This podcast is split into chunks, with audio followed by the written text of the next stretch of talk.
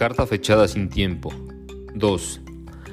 La jornada laboral comenzaba a las 7 de la mañana, así que ella llegaba a las 6.30 para colocar el material con el que iba a trabajar. En una mesa de madera, colocaba de un lado los hilos, en el otro lado una esfera sólida que servía para surcir. En el centro agrupaba los calcetines y por debajo una bola de estramber rojo de la cual tomaba 30 centímetros para cerrar los paquetes. Ella entró a trabajar ahí desde los 15 años, gracias a que una amiga le invitó. Su sueldo era de dos pesos la hora, dinero el cual utilizaba para apoyar la economía familiar. Junto a otras ocho mujeres, conformaba el equipo que se dedicaba a arreglar los pequeños desperfectos que traían los calcetines, para después empaquetarlos y mandarlos a las tiendas.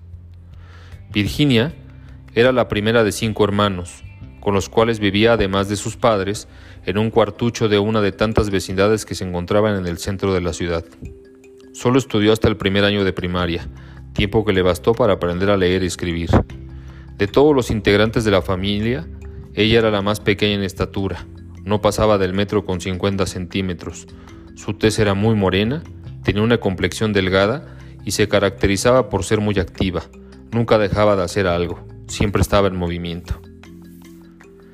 Siendo ella la más chica del grupo, solía escuchar a las otras mujeres hablar sobre sus vidas, principalmente de sus maridos, los cuales llegaban siempre borrachos y las violentaban, lo que en aquella época era muy común, ya que se consideraba al sexo femenino como un objeto para tener hijos, atender la casa y estar al pendiente del esposo, a pesar de que elaboraran y llevaran algo de dinero para la familia.